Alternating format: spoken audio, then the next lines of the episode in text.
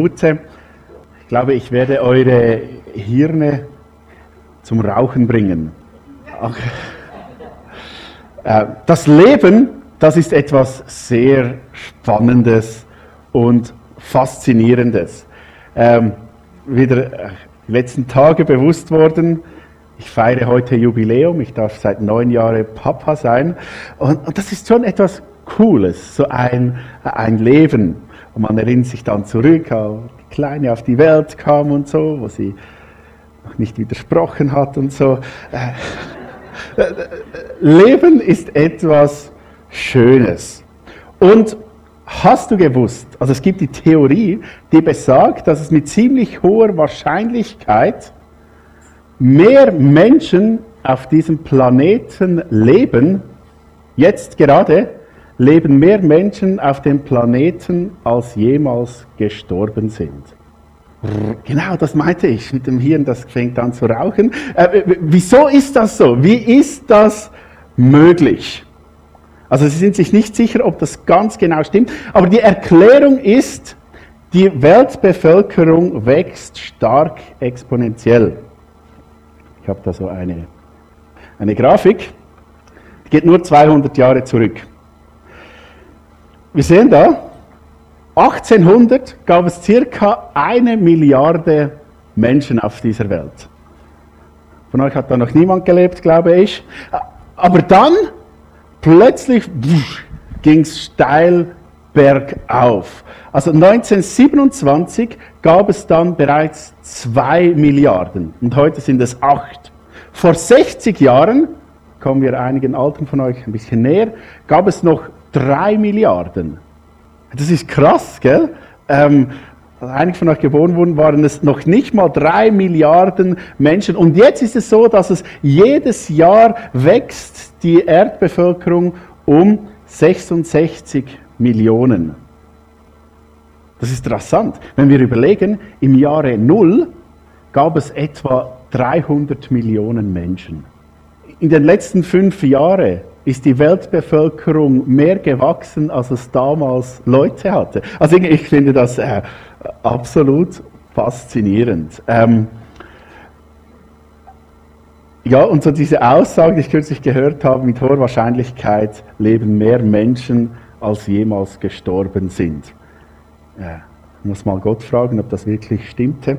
Äh, Dezember 2023. Äh, ich finde es spannend und ich hoffe, ich habe jetzt eure Aufmerksamkeit. Was hat das mit der Adventszeit, mit dem Reich Gottes und deinem Leben zu, zu tun? Und auch mit der Bergpredigt, wo wir momentan drin sind. Das eine ist, es sprengt unser Denken, unsere Vorstellungskraft. Da ist irgendetwas, das, das irritiert, das äh, kann man sich nicht vorstellen. Das ist das eine. Dann das zweite, was ich mich frage, was sollen all diese acht Milliarden Menschen? Also was ist das, das Ziel von allem? Wenn wir davon ausgehen, dass, dass keines dieser Menschen ein Produkt des Zufalls ist, von Gott gewollt und geliebt, was, was ist die Berufung dieser acht Milliarden Menschen? Und du bist eine Person davon. Ähm, genau, das ist etwas, uns fragen können. Und auf der anderen Seite hat Advent damit, genau mit all diesen acht Milliarden Menschen zu tun. Oder noch mehr, die, die jetzt leben und je gelebt haben. Vor 2000 Jahren passierte etwas, was alles verändert oder verändert hat. Und ich bin fasziniert und glücklich darüber, dass es über das, was geschehen ist und irgendwie traurig zugleich, weil vieles brach liegt. Und ich will äh, mit euch ein bisschen das darlegen heute, eine kleine Bibelarbeit machen. Warum kam Jesus eigentlich und was ist unsere Berufung? Was kann in unserer Zeit noch Hoffnung geben für uns und für all diese Menschen? Darum ist es wichtig, auch vor Weihnachten, dass wir uns die Frage stellen, warum kam Jesus auf die Welt? wir feiern bald Weihnachten, wir erzählen die Geschichte wahrscheinlich drei, vier Mal äh, von Jesus, der auf die Welt kam. Aber warum? Sagt Jesus überhaupt etwas dazu? Und das finde ich spannend, wenn wir in der Bergpredigt schauen, beantwortet Jesus im fünften Kapitel genau diese Frage. Und wir haben ja, bevor jetzt letzten zwei Sonntage Gastprediger da waren, haben wir über einen Monat lang, haben wir an vier Sonntagen, einen Dienstagabend intensiv damit auseinandergesetzt, warum Jesus gekommen ist. Und ihr könnt das gerne auf Spotify nachhören. Und ich will heute wie ein bisschen versuchen, den Sack zuzubinden von den letzten zwei Monaten. Matthäus 5, 17 sagt Jesus, Denkt nicht, ich sei gekommen, um das Gesetz oder die Propheten außer Kraft zu setzen. Ich bin nicht gekommen, um außer Kraft zu setzen, sondern um zu erfüllen. Also Jesus sagt von sich selber, ich bin gekommen, um das Gesetz zu erfüllen, das zum Leben hinführt. Nachher fügt er zu, hey, es geht darum, dass wir Zugang haben zum Reich Gottes. Also Jesus kommt und sagt, ich erfülle es und das hat etwas mit dir zu tun. Und das ist ein, ein riesiges Thema, was wir heute ein Stück weit betrachten und so versuchen, auf Weihnachten, den dritten Advent, einzustimmen. Jesus ist gekommen, um zu erfüllen. Und wir können es so zusammenfassen. Jesus kam, um das Leben zu leben, das wir hätten leben müssen, um den Tod zu sterben, den wir verdient hätten. Das ist so extrem kompakt, äh, komprimiert dargestellt. Ein Satz. Jesus kam, um das Leben zu leben, das wir hätten leben müssen, um den Tod zu sterben, den wir verdient hätten. Das ist so das, ähm, eines der kürztmöglichen Zusammenfassung von dem, warum Jesus eigentlich gekommen ist. Und jetzt ist die Frage, was beinhaltet das Leben, was wir hätten leben müssen? Weißt du das? Ihr könnt kurz äh, überlegen, vielleicht dem Sitznachbar die Frage stellen oder so. Äh, genau, was ist das Leben, das wir hätten leben sollen?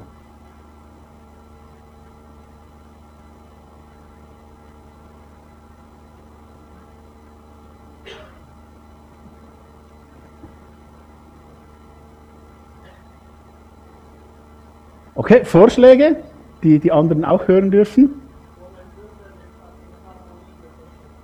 Ohne Sünde mit Harmonie, äh, in Harmonie mit der Schöpfung, okay? Gott anzubeten.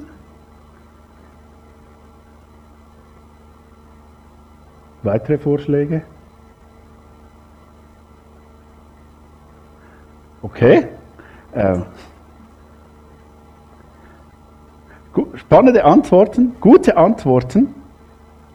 Etwas, was ich eigentlich damit gerechnet hätte, was kommen würde, ähm, ist oft, wird dieses gebraucht, schuldlos. Hm? Gott ist gekommen, damit unser schuldiges, äh, eigentlich wir sind schuldig geworden. Und das ist ein Problem äh, mit und, für Gott. Und das ist ein Leben, was wir hätten leben müssen. Ähm, wird viel behauptet. Und, und, das wird dann auch, ähm, jetzt ein bisschen aus dem Konzept, oft wird dargestellt, in, vielleicht auch in evangelikalen Kreisen, Sinn und Zweck des Lebens wäre es, ein schuldloses Leben zu führen. Hast du das auch schon gehört? Mitbekommen ein bisschen? Okay, gut. Und ich glaube, das will ich ein bisschen hinterfragen, aber ich weiß jetzt nicht, ob ich es hinterfragen muss, weil ihr es eh nicht gesagt habt, aber ich hinterfrage es trotzdem. Okay. 1. Mose 1,26. Was stimmt an diesem Vers nicht? Die, die die Bibel kennen, dann sagte Gott, jetzt wollen wir Menschen machen, vollkommen und schuldlos. Stimmt das nicht, Kathrin? genau, gut. Gott sagte da, Dann sagte Gott, jetzt wollen wir Menschen machen, unser Ebenbild, das uns ähnlich ist. Und das ist mir extrem wichtig, wie wir Gott zu verstehen haben oder wie wir selber sind. Gott schuf den Menschen als Ebenbild, als Gegenüber. Das ist das Ziel von uns als Menschen. Ein Gegenüber, dem das Gott nahe ist. Wir sind geschaffen, um in eine Beziehung zu Gott, eine intime Beziehung, die eine positiv wahrgenommene, nahe Beziehung zu Gott. Das wäre das Ziel, das war Gottes Absicht. Das sagt auch Paulus in seiner Predigt den Athenern. Äh, die er in Apostelgeschichte 17 predigt, da sagt er über Gott, das alles hat er getan, weil er wollte, dass die Menschen ihn suchen. Sie sollen mit ihm in Berührung kommen und ihn finden. Und wirklich, er ist jedem von uns ja so nahe. Also Paulus, der da schwärmt und sagt, es, es geht darum, dass Gott und Mensch zusammenkommen, dass eine Berührung geschieht, dass, dass Nähe entstehen kann. Das ist das Ziel des Menschen. Darum wurde der Mensch erschaffen, um nahe bei Gott zu sein. Und doch, das mit der Schuld, das ist ja dann wirklich ein Problem. Schuld trennt uns von dieser Nähe zu Gott. Schuld in Beziehungen trennt voneinander. Vielleicht hast du das auch schon gemerkt wenn ich etwas Dummes zu meiner Frau sage oder sagen würde, genau, ja, ja sagen würde, würde es zu einer Distanz führen. In der Beziehung. Außer es wäre etwas wirklich Saudummes, dann würde es vielleicht schnell zu einer Nähe kommen, von ihrer Handfläche zu meinem Gesicht, aber äh, das führt dann wieder zur Distanz. Ist noch nie passiert. Einfach, dass es klar ist. Ähm, genau. Also Schuld trennt. Schuld macht, dass diese Nähe nicht mehr erlebbar ist. Und jetzt sind wir wieder voll auf der moralischen Schiene, gell? Von der ich vorher gesagt ja, schuldlos, ja, gell, hast du gemerkt? Ja. Jetzt wird es eben spannend, jetzt wird spannend. Oft wird der christliche Glaube als eine Art moralischer Standard verstanden, den wir einhalten sollen. Vielleicht hast du das auch schon gemerkt. Weihnachten wird so erklärt, dass die Menschheit den moralischen Standard Gottes nicht halten konnte und darum Jesus kommen musste, um diese moralische Diskrepanz aufzufüllen. Das ist so der, äh, so wird Weihnachten erklärt. Kürzlich sagte mir jemand, der einen Zoff mit dem Nachbar hatte, äh, der Nachbar sagte dann zu dieser Person, äh, in dieser Richtung, man merkt auch nicht, dass du in diese Kirche gehst. Äh, genau, also so, das, ähm, ich fand es einfach spannend, so diese, hey, man, diese moralische äh, Vorstellung wird uns dann auch wieder äh, vorgehalten, aber das ist dann ein anderes Thema. Aber ich weiß nicht, ob diese Erklärung von Weihnachten der richtige Weg ist, das Evangelium in unserer Zeit, in unserer Gesellschaft, in unserer Kultur zu verkündigen. Und ich weiß, ich lehne mich heute ein bisschen aus dem Fenster, wage mich aufs Glatteis, aber es war ja kalt diese Nacht, das Eis ist dick. Ähm, es tut gut, äh, versuch, äh, zu versuchen, Gott aus einer anderen Perspektive verstehen zu wollen. Sünde ist nämlich sowieso ein etwas schwammiger Begriff geworden. Hast du auch schon gemerkt? Was Sünde ist und was nicht, das ist gar nicht mehr so klar. Hm? Warum sollte mein Leben sündig sein? Warum ist mein moralischer Standard falsch und Sünde und deiner richtig?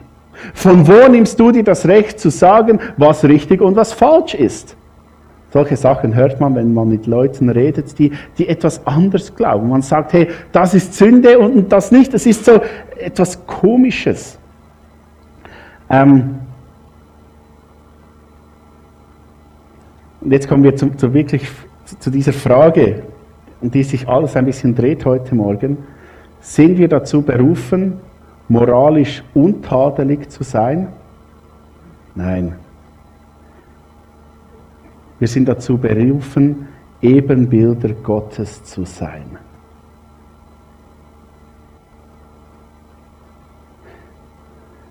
Wir sind berufen, Ebenbilder Gottes zu sein. Ja, und, und das hat etwas mit Sünde zu tun. Denn Sünde ist, wenn wir dieser Berufung nicht nachkommen. Gell? Aber, aber Sünde ist nicht einfach nur ein falsches Verhalten, sondern sind Sachen zu denken, zu sagen, zu tun, die Gott nicht ehren. Und ich glaube, diesen Punkt, den, den habe ich lange nicht richtig begriffen. Die Frage ist nicht, was darf ich noch tun, damit es noch gerade just keine Sünde ist, damit es nicht als Sünde gilt, sondern eigentlich geht es nur allein um die Frage, ehre ich Gott mit meinem Sein oder nicht? Ehre ich Gott mit meinem Sein oder nicht? Und diese Frage löst vielleicht Unbehaglichkeit aus, Irritation. Also wenn ich mich äh, reflektiere, merke ich, hey, ich, ich tue es nicht. Ich versage. Immer und immer wieder. Ich, ich, ich ehre Gott nicht immer in meinem Verhalten zu, zu anderen Menschen. Aber ich glaube, dass genau das der Plan wäre. Ein Leben zu führen, welches Gott ehrt. Dass wir ein Leben führen, welches die Liebe Gottes in die Welt hinein reflektiert. Das ist eine, eine Weste. Ja?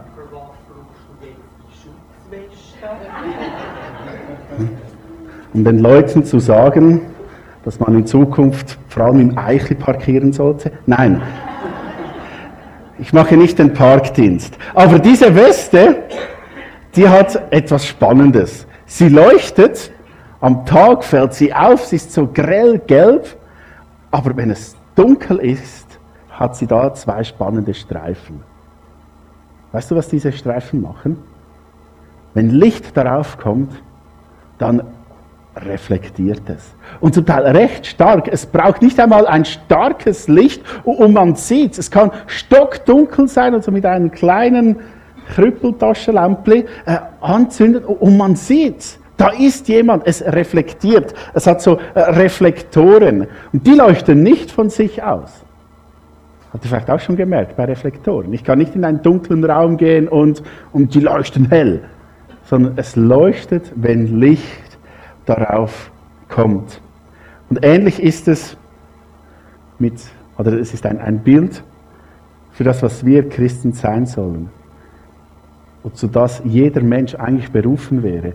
Gottes Liebe, sein Licht in die Welt zu reflektieren. Und um das ging es im Fall im ganzen fünften Kapitel vom Matthäus-Evangelium, also im ersten Kapitel der Bergpredigt, geht es immer und immer darum, wie reflektieren wir Gottes Licht, Gottes Liebe in diese Welt. Und da, und da kommen herausfordernde Verse, wie diese da. Ihr aber sollt vollkommen sein, wie euer Vater im Himmel vollkommen ist. Wieder die moralische Schiene, ja? Ich glaube es eben nicht. Im, Ko Im, Kontext der Bergpredigt merken wir, es geht gar nicht darum, perfekt zu leben. Das können wir gar nicht. Sondern dass wir Gott mit unserem Sein und Handeln ehren und seine Liebe auf dieser Welt reflektieren. Es reicht nicht, um okay zu sein, einverstanden zu sein mit dem, was in der Bibel steht, einverstanden zu sein, dass es Gott gibt oder so. Oder das Minimum zu tun, was gerade, ähm, äh, damit ich gerade safe bin oder so.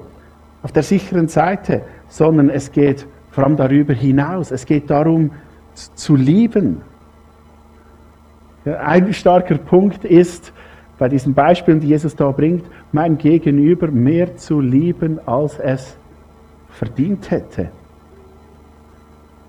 Nicht so zu lieben, wie es mein Gegenüber verdient hat, sondern noch mehr zu lieben, Das ist schwierig. Ja? Und warum machen wir das? Das ist genau eine Reflexion von der, von der Liebe Gottes in dieser Welt, weil mich Gott auch viel mehr liebt, als ich es verdient hätte.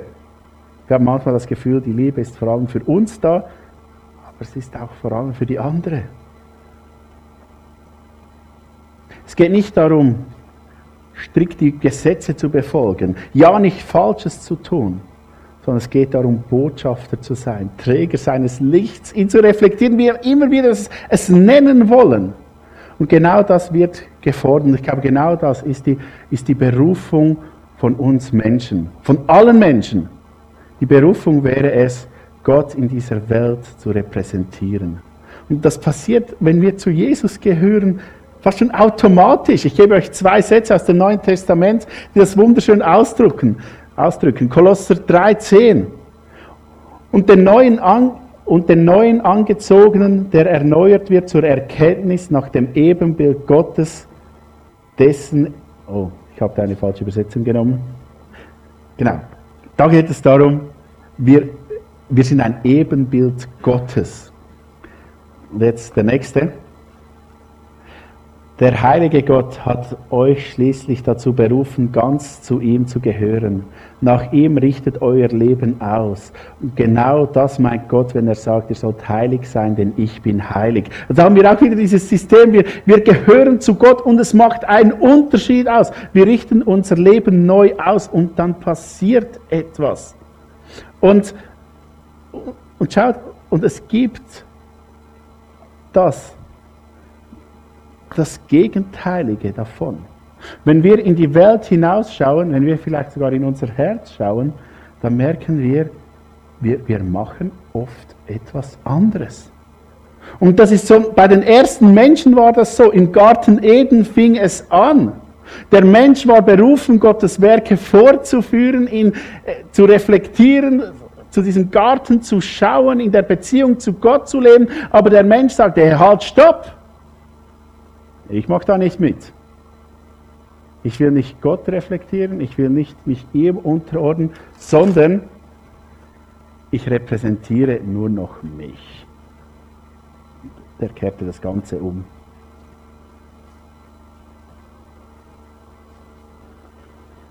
Das ist so verkehrt, dass man es fast nicht anbekommt. So,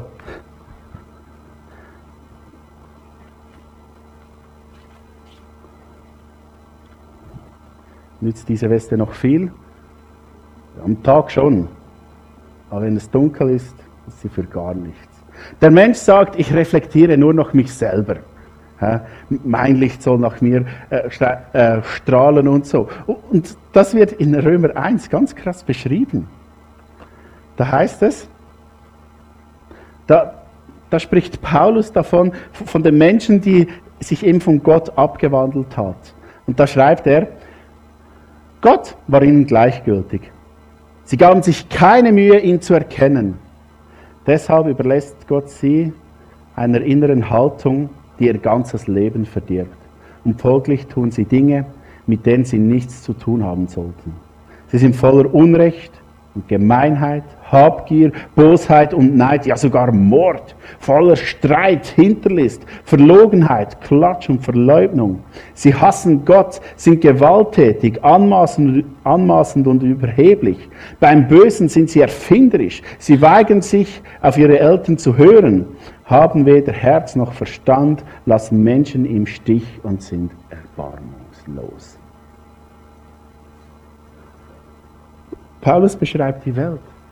Er sagt, hey, das ist genau das, was passiert, wenn man aufhört, Gott zu reflektieren, ein, ein Botschafter von ihm zu sein, sondern wenn es alles in mich hineinkehrt. Und schaut, ich finde, der Auftrag, den wir haben, sein Plan, sein Wille für unser Leben, ist es, dass wir in allem, was wir tun und sind, ihn, ihn reflektieren. Ihr könnt euch alle so eine Weste anziehen, wenn ihr eine findet. Ihr könnt euch eine wünschen auf Weihnachten. Vielmehr ist, dass er sie geistlich anzieht. Wir reflektieren Gott in allem, was wir tun. Wir setzen uns ein für Gerechtigkeit. Wir setzen uns ein für, ja, auch, auch für Kunst, für, für Schönheit, für, für Erhaltung, ja, sogar für Umweltschutz und so weiter. Wir, wir, wir, wir setzen uns ein, weil wir eine Arbeit haben. Wir haben Gott zu reflektieren. Und wir reflektieren vor allem auch seine Eigenschaften.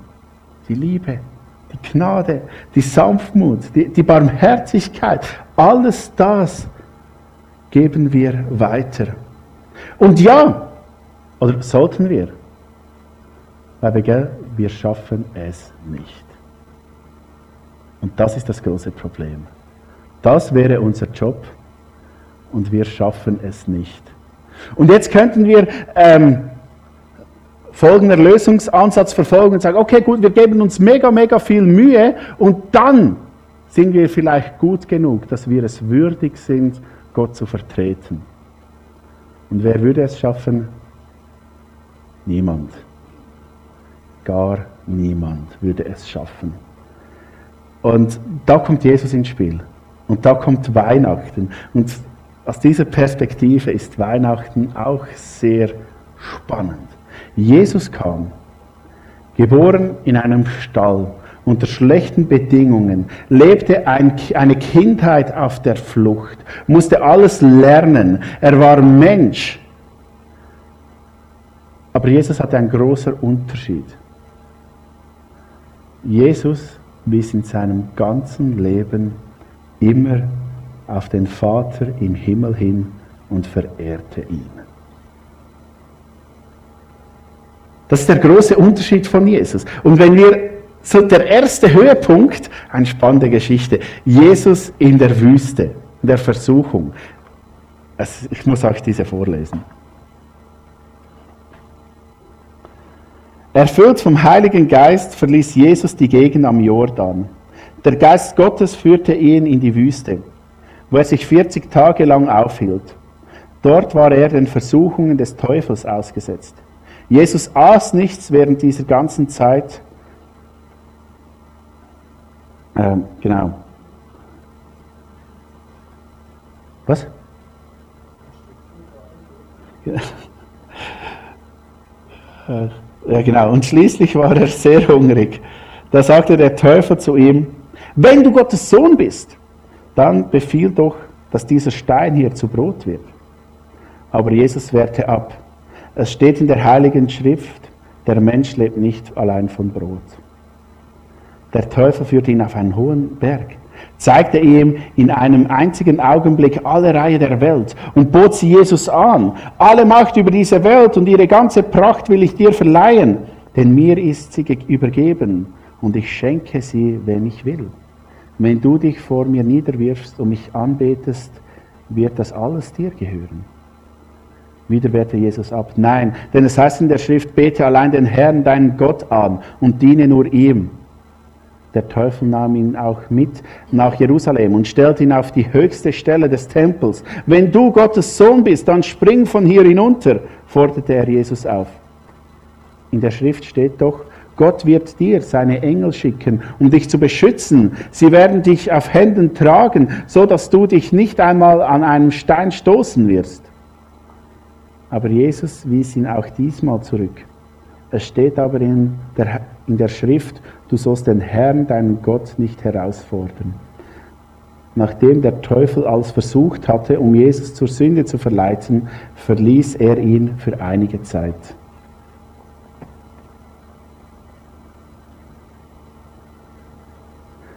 Jesus wird vom Teufel versucht. Und im Gegensatz zu Adam und Eva, ganz am Anfang von der Bibel, dem ersten Menschen, scheitert Jesus nicht. Bei Adam und Eva reicht eine plumpe Lüge und da Jesus bleibt standhaft. Er fällt nicht. Er gibt in allem Gott die Ehre. Jesus ehrt den Vater. Er, er reflektiert Gott. Es geht ihm nicht darum, ob er moralisch gut geht, ob er moralisch gut lebt, sondern es geht allein darum, ich verherrliche den Vater. Mit all seinen Antworten verherrlicht er Gott. Und so wird Satan besiegt, von Jesus zerstört, indem er das tut, was Gott verherrlicht. Oder ganz am Schluss, vor seinem Tod, der natürlich dann auch wieder aufersteht, sagt er in Lukas 22, 42, Vater, wenn es dein Wille ist, dann lass diesen bitteren Kelch des Leidens an mir vorübergehen. Aber nicht was ich will, sondern was du willst, soll geschehen. Jesus verherrlicht den Vater. Er verherrlicht ihn, so wie wir es nie hätten tun können, nie werden tun werden.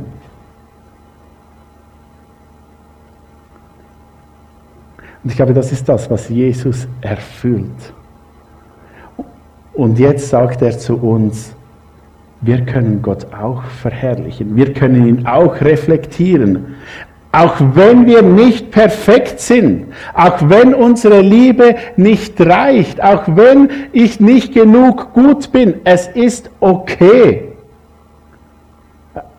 Auch wenn ich etwas Dummes sage zu meinen Kindern, zu meinem Nachbarn, zu meinem Chef, zu meiner Frau, was auch immer, es diskreditiert mich nicht, ein Kind Gottes zu sein. Denn wenn ich an Gott glaube, wenn ich an Jesus glaube, wenn ich daran glaube, dass er für mich gestorben ist, wenn ich mit ihm in einer Beziehung lebe, dann widerspiegeln wir schon Gott, widerspiegeln wir schon seine Liebe, seine Gnade und so weiter wir sind dann schon Teil von seinem Team. Und es ist dann nicht einfach so, ja, okay, ähm, du bist ganz okay, du bist dabei, sondern Gott ist, ist in uns durch den Heiligen Geist. Er ist in uns gegenwärtig, er wirkt in uns, er lässt gute Sachen in uns wachsen, damit wir Gott noch mehr verherrlichen können. Und das Schlechte, was ihn entehrt, tötet er ab. Suche die Nähe zu Gott. Das ist das Entscheidende. Und so wird Weihnachten auch für unser Leben relevant. Ich versuche es zuzubinden. In dieser Adventszeit, in der wir die Geburt von Jesus feiern, erinnern wir uns daran, dass sein Kommen nicht nur die Geschichte der Menschheit verändert hat, sondern auch unsere individuelle Geschichte. Er kam, um die Kluft zwischen Gott und dem Menschen zu überbrücken und uns in Ebenbilder Gottes zu verwandeln. Möge die Hoffnung, die in dieser Botschaft liegt, in unseren Herzen erstrahlen. Lass uns nicht nur auf die Vergangenheit schauen, sondern auch in Zukunft blicken. Eine Zukunft, in der Gottes Liebe durch uns scheint, wo Veränderung eine riesige Chance ist.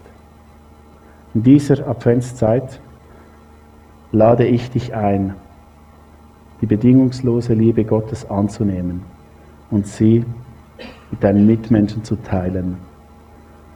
Lasst uns gemeinsam diese hoffnungsvolle Vision für die Zukunft gestalten, indem wir in der Nachfolge Jesu leben, seine Liebe reflektieren und die Welt um uns herum mit seiner Liebe berühren und erfüllen. Möge die Gnade, die uns durch Jesus geschenkt wurde, uns stärken und leiten. Und möge die Liebe, die in dieser Adventszeit so greifbar ist, uns inspirieren. Dazu Licht in die Dunkelheit zu bringen und die Welt um uns herum mit der Liebe von Jesus zu erfüllen. Amen.